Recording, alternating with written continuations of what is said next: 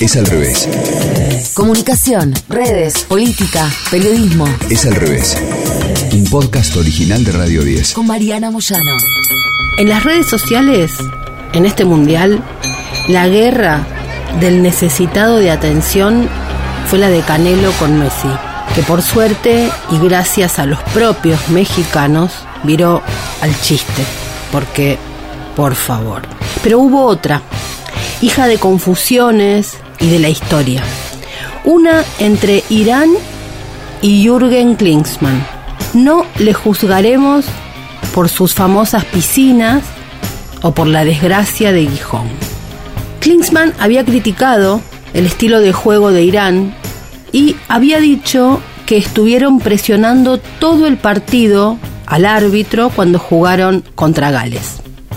Irán en ese momento entonces pidió su renuncia a la FIFA. La queja fue oficial por parte de la Federación de Fútbol de Irán y ante la FIFA explícitamente. Habían considerado unas declaraciones del alemán Jürgen Klinsmann como lesivas contra el fútbol de su país y le exigieron disculpas y que renunciara o fuera expulsado como miembro del grupo de estudios técnicos del organismo mundial en Qatar 2022. La Asociación del País Asiático dijo que se había dirigido oficialmente a la FIFA por entender que, aparte de varias consideraciones desafortunadas en torno a la selección nacional iraní y su personal, el exjugador alemán emitió juicios sobre la cultura iraní.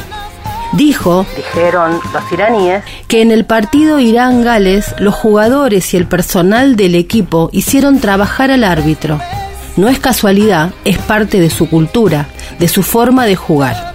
Hicieron trabajar mucho al árbitro, había dicho el alemán, según explica la Federación iraní. El nudo del conflicto estuvo en la palabra cultura. ¿Cómo se entiende? ¿Se entiende como cultura del juego? O sea, jugar en un equipo que no tiene tantos talentos o tanta historia en los mundiales o en la historia del fútbol. O el alemán habló de la cultura del país. Entre la distancia cultural entre los países y la lengua de los países y de los propios involucrados en hablar y luego en responder, la cosa no iba a terminar bien. El técnico de Irán es un portugués, Carlos Queiroz, y él fue quien publicó en su cuenta oficial de redes sociales un hilo de mensajes dirigidos a Klinsmann, a quien recriminó que sin conocerlo personalmente lo haya cuestionado. Un típico juicio prejuicioso de superioridad, le dijo Queiroz a Klinsmann. Como estadounidense alemán, dijo, entendemos su falta de apoyo, no hay problema. Y a pesar de sus escandalosos comentarios en la BBC que intentan socavar nuestros esfuerzos, sacrificios y habilidades, le prometemos que no emitiremos ningún juicio sobre su cultura, raíces y antecedentes, y siempre serás bienvenido a nuestra familia. No importa cuánto pueda respetar lo que hiciste dentro del campo de juego. Esos comentarios sobre la cultura de Irán, la selección de Irán y mis jugadores son una vergüenza para el fútbol.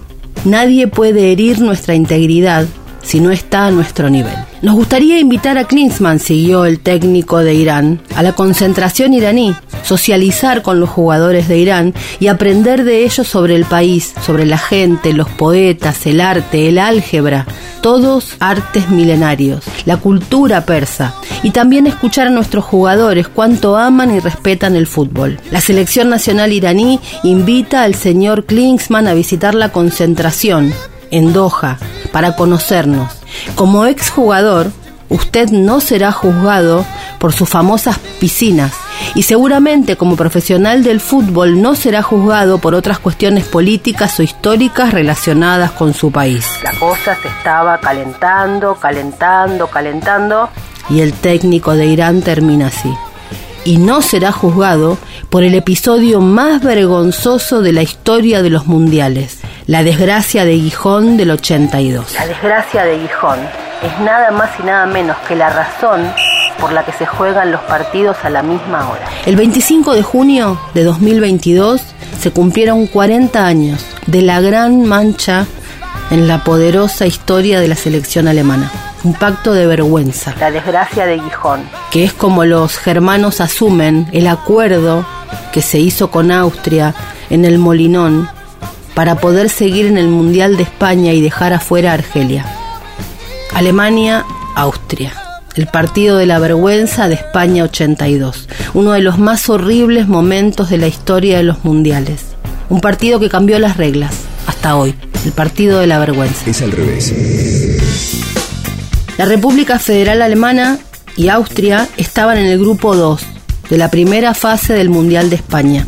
En ese mismo grupo estaban Argelia y Chile. La sorpresa inicial fue cuando Argelia le gana a Alemania por 2 a 1.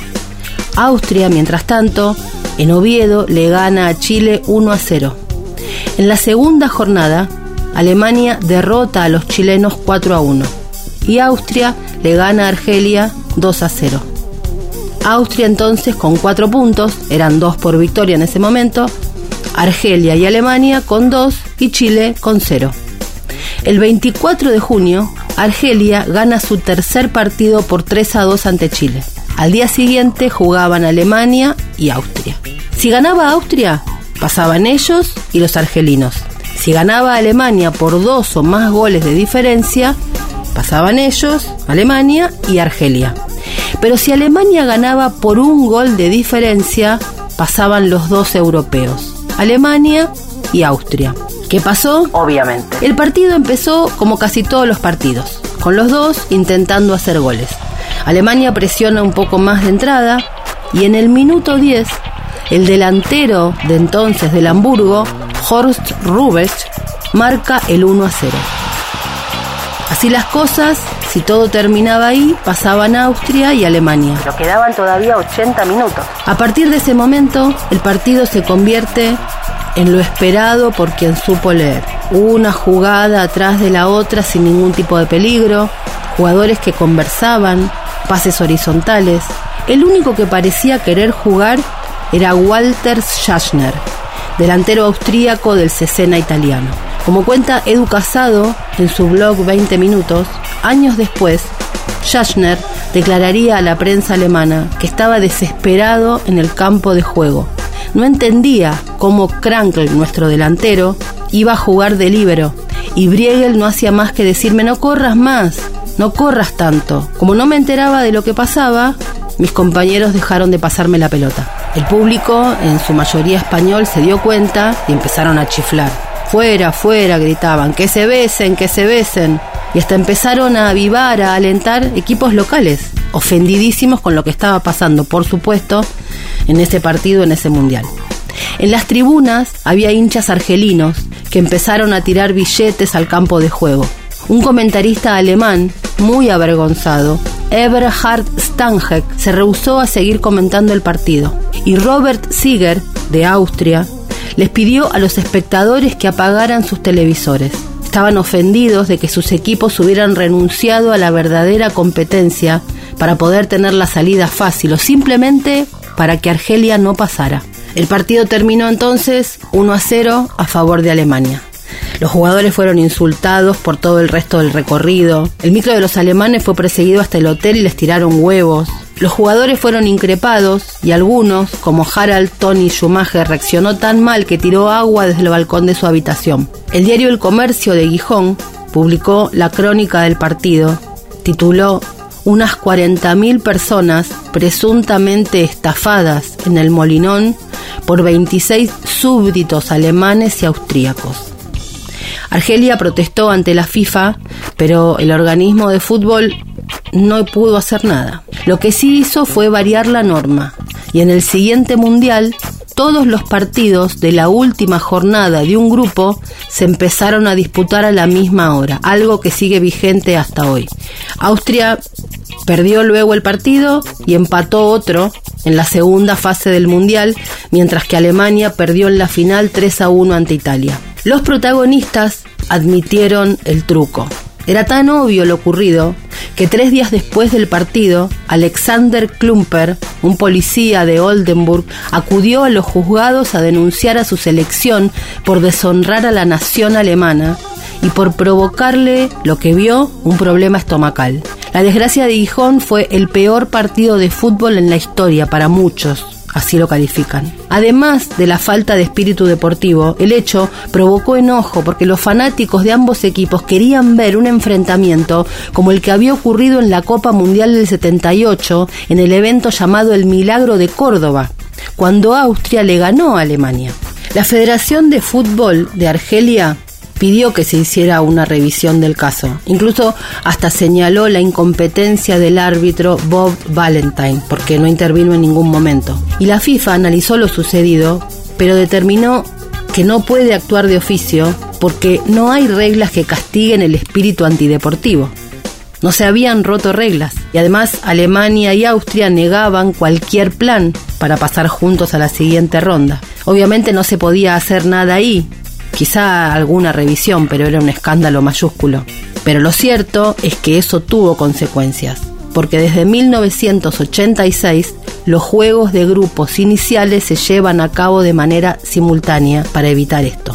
Es un hecho histórico, de forma negativa, quizá tanto y a la altura de algún partido de los más violentos de la historia del fútbol. Si el próximo Mundial, con 48 equipos, tiene grupos de tres, hay que ver qué pasa, porque va a ser casi imposible jugar partidos simultáneos en la misma zona. Porque pese al revuelo que causó en su momento, es un hecho que el Mundial 2026, el que se va a hacer en Estados Unidos, Canadá y México, va a contar oficialmente con 48 equipos. El formato tradicional de 32 se utilizará por última vez en este Mundial 2022 en Qatar. No es la primera vez que la FIFA modifica el formato de la Copa Mundial en un intento por seguir aumentando el valor y la popularidad del mayor evento deportivo y cultural de todos los tiempos. Quieren mayor presencia global y que crezca el juego en todos los países del mundo. Así es que la FIFA intenta incluir más países y generar mayor interés mundial en el fútbol. Los fanáticos del fútbol, agradecidísimos estamos.